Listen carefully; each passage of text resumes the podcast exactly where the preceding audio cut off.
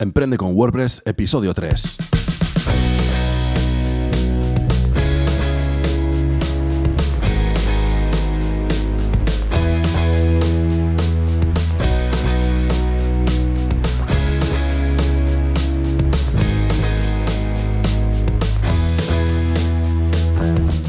Buenos días y bienvenidos a Emprende con WordPress, el podcast sobre diseño, desarrollo web y marketing online en el que hablamos de todo lo necesario para emprender en Internet por primera vez o con tu negocio de siempre.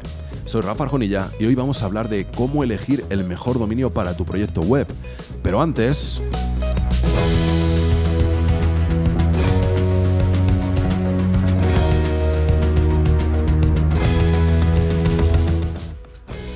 Bueno, pues como vengo ya contándote en estos primeros episodios, aquí lo que voy a tener es una pequeña sección con una CTA. Si no has escuchado los episodios anteriores, te aclaro qué es esto de la CTA. Una CTA viene del inglés Call to Action, llamada a la acción, y básicamente es cuando quieres que tu audiencia, en este caso eh, como es un podcast, me refiero a la audiencia que está escuchando el podcast, pero podría tratarse de los usuarios que están leyendo tu blog, por ejemplo. Bueno, pues cuando esta audiencia, cuando quieres que esta audiencia haga una acción determinada, entonces tú haces una llamada a la acción, una CTA, una call to action, y ahí propones pues lo que sea, ¿no? Normalmente vienen acompañadas de una propuesta de valor, ¿no? Oye, eh, te planteo este valor y haz clic aquí para conocerlo, algo así, ¿no?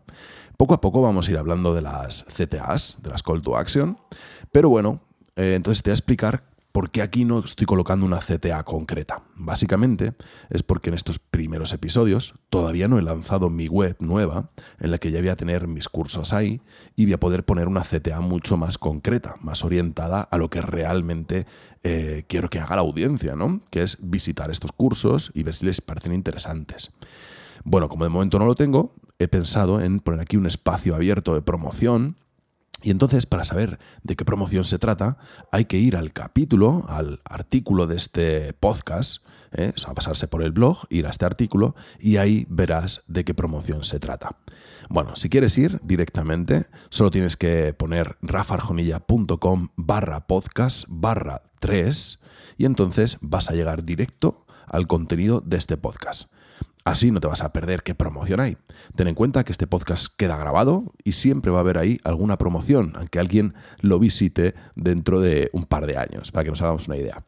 Venga, vamos ya por el podcast y seguimos con estos básicos para empezar.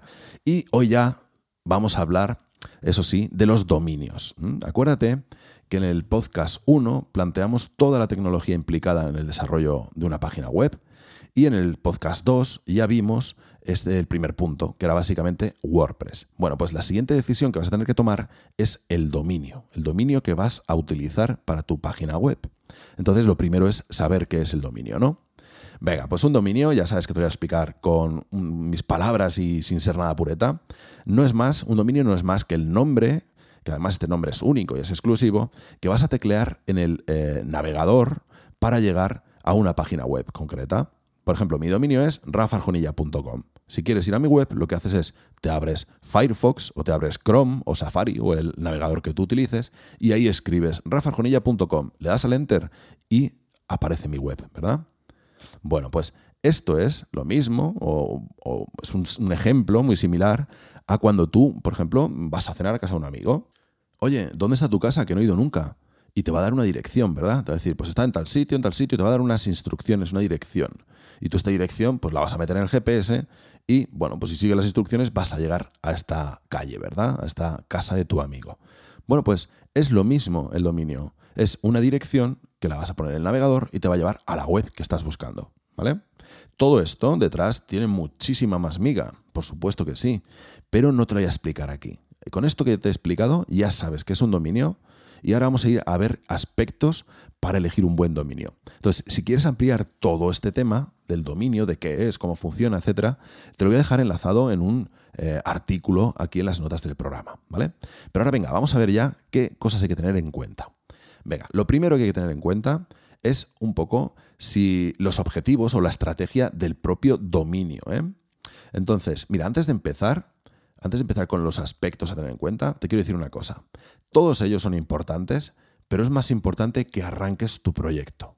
Es decir, por favor, que no te ocurra aquello de parálisis por análisis. Es decir, es muy importante tener muy claro qué es lo que quieres, eh, hacerlo de la mejor forma, etc.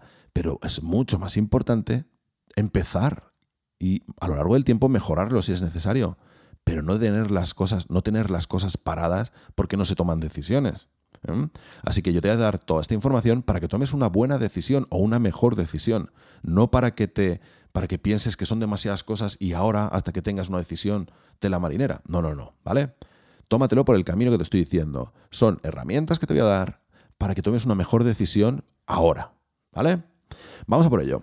La primera te decía que era atendiendo un poco a los objetivos o a la estrategia de este mismo nombre, de este, de este dominio en concreto. Hay dos tipos.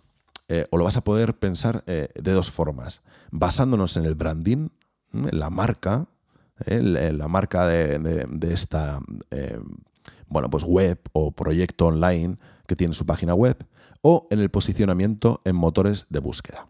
Me explico.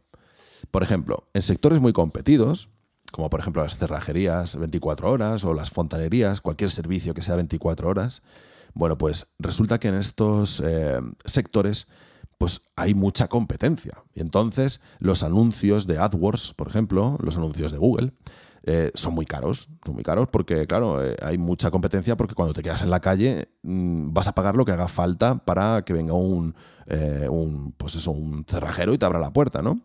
Bueno, pues salir el primero para cuando alguien haga la búsqueda de cerrajero urgente en Madrid, pues también vale caro, porque hay competencia, ¿no? Porque cuando te llaman es que vas a hacer el servicio y vas a cobrar una pasta.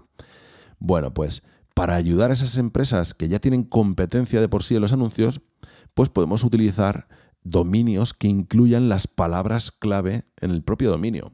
Por ejemplo, eh, y sin salirnos del ejemplo, ¿no? Eh, cerrajeríamadrid24horas.com. Bueno, pues en este dominio ya vemos la actividad de la empresa, vemos además que abre 24 horas, es decir, que tiene servicio de urgencia, vemos que está en Madrid, bueno, pues solo con el dominio ya tenemos un montón de información. Y además esas palabras clave, ¿eh? Eh, cerrajería, 24 horas, Madrid, eh, urgencias o lo que sea, todas esas son importantes para esta empresa y van a estar en todas las URLs de esta web, porque todas las URLs de una web empiezan con el dominio. Así que es una forma de verlo. Oye, quiero tener las palabras clave en mi dominio. Perfecto. Venga, la otra forma sería poniendo la marca en el dominio. Por ejemplo, todos los de marca personal, el mío, rafajonilla.com, lo que tiene en el dominio es mi marca personal y punto, no hay nada más. ¿Vale? Eh, entonces, ¿cuándo se suele utilizar? Bueno, cuando lo, tú lo que quieres es, más que posicionar en buscadores, posicionar en las cabezas de la gente. Por ejemplo, Wallapop. Wallapop podría haberse llamado plataforma de compraventa de objetos usados.com por ponernos SEOs, ¿no? Pero realmente ellos lo que buscan es que se relacione toda esa actividad con su marca. Entonces quieren fijar en la cabeza de las gentes que Wallapop es una plataforma para comprar y vender eh, objetos usados. Entonces utilizan Wallapop para todo. Así que ya sabes, puedes ir por branding o por SEO. Tú eliges, ¿vale? Esta es la primera. Piénsalo, no te detengas demasiado, no pienses demasiado y elige un buen dominio, ¿vale? Se pueden hacer mezclas entre las dos cosas, etcétera, ¿vale? Venga, lo siguiente sería por terminación, ¿vale? Entonces, aquí, pues siempre te habrás preguntado, ¿qué me cojo, el punto .es o el punto .com? Bueno, pues depende. Todos estos, el punto .es, el punto .it, el punto .fr, el punto .li, hacen referencia a los países en los que se va a desarrollar ese negocio o en los que tiene radio de acción esa página web.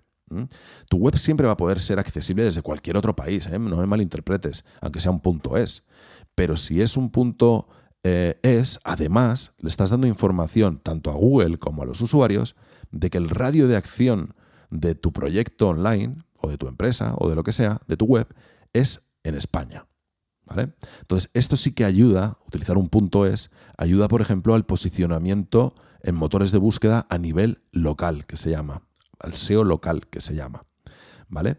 Entonces, por ejemplo, ¿en qué casos utilizaría yo un punto es? Bueno, pues cuando la empresa o la marca tiene acción solo en España. Imagínate que tú tienes una, pues no sé, haces masajes y tienes pues tu consulta de masajes o tu clínica la tienes en España, en Madrid.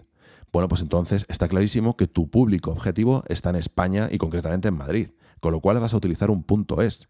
No vas a conseguir nada por utilizar un com y en cambio vas a conseguir mucha eh, o vas a conseguir unos puntos extra en el posicionamiento SEO local. Así que si hay un negocio físico y está en España, pues un punto es, ¿vale?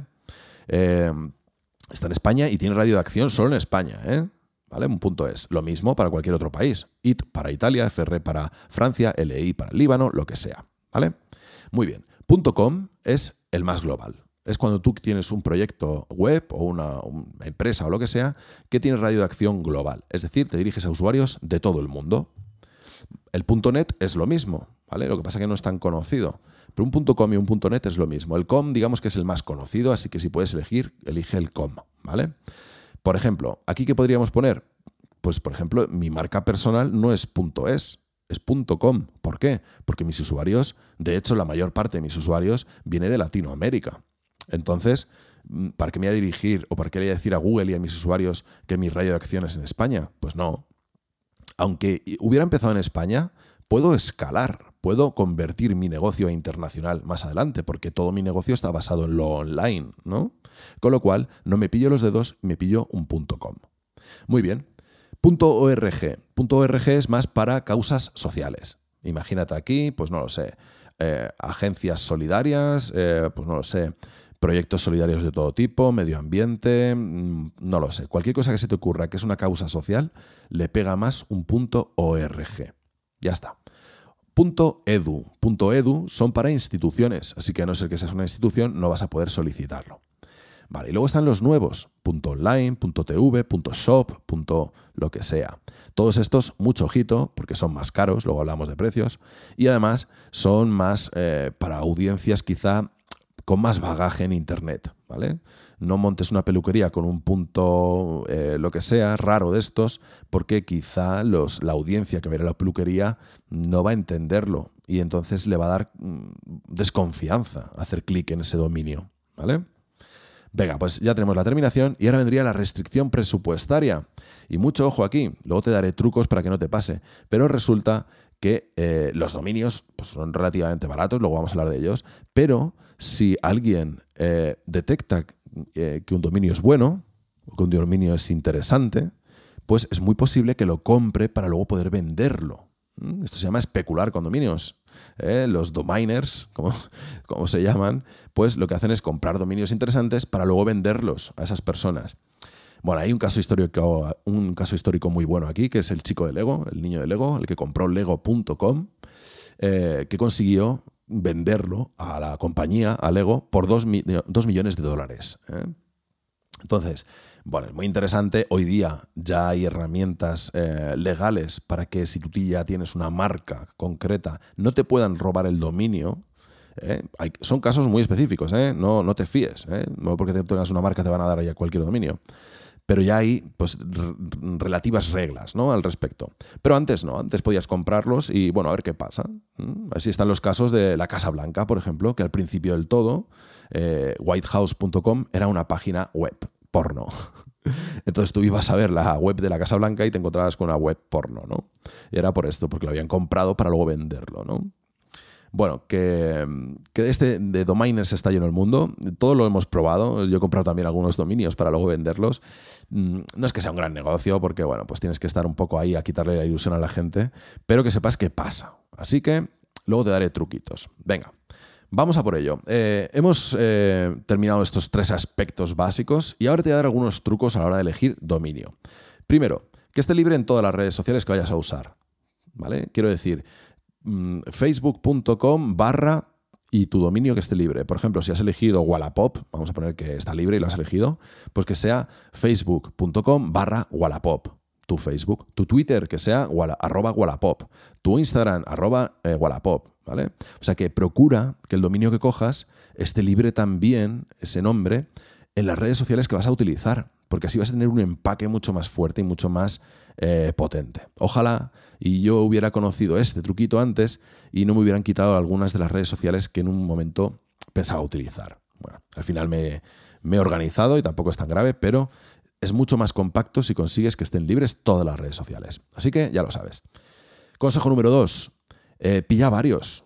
Quiero decir, yo tengo el .es y el .com, por ejemplo, aunque utilizo el .com. El .es lo tengo redirigido al .com, de manera que si alguien va a rafarjonilla.es, llega también a rafarjonilla.com.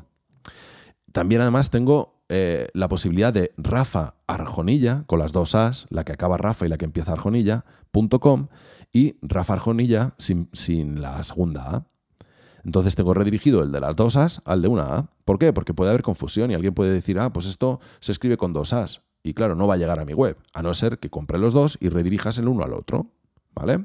También se hace este tipo de cosas para que nadie pueda comprar el .com que no tienes y poner ahí un negocio similar al tuyo y aprovechar tu nombre. ¿eh? Imagínate que tú ya eres conocido en un sector y viene el listo de turno y compra un dominio como tu nombre, pero el punto, algo que no tengas tú.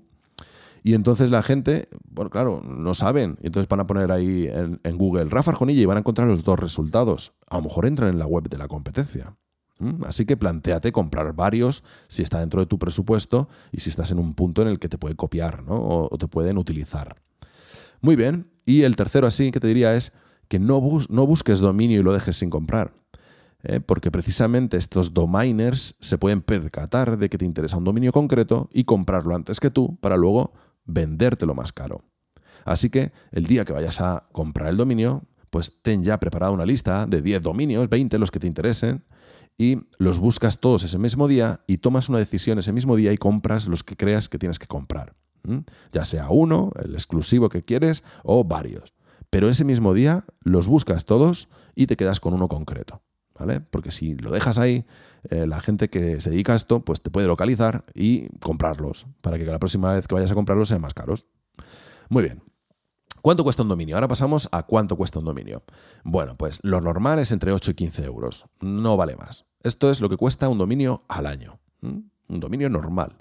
Pero ten en cuenta que también hay estas nuevas extensiones, .online, .tv, .shop, que pueden ser más baratas al principio, pero que después, cuando se renuevan cada año, pues pueden subir más los precios. Así que ten en cuenta no solo de ver el precio del dominio, ¿eh? si se trata de una exterminación de estas, sino también de ver la renovación del dominio cuánto cuesta. ¿Vale? Así que ese sería otro punto a tener en cuenta. Y luego también ten en cuenta que muchos de los hostings con los que se trabajan hoy día, eh, pues ya traen el dominio gratis durante un año. Entonces a lo mejor no te hace falta comprarlo o no te hace falta comprar los dos. Compras uno y el otro te lo regalan. ¿Vale? Entonces, como el siguiente episodio vamos a hablar de hostings, de momento no lo compres si quieres, espérate al siguiente porque te voy a decir dos hostings que te regalan el dominio el primer año.